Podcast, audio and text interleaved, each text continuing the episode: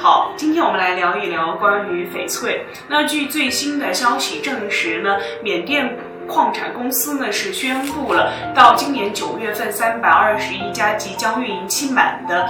矿产公司他们就会被宣布停产。到目前为止呢，已经有一千多家矿产公司呢是已经宣布停产了。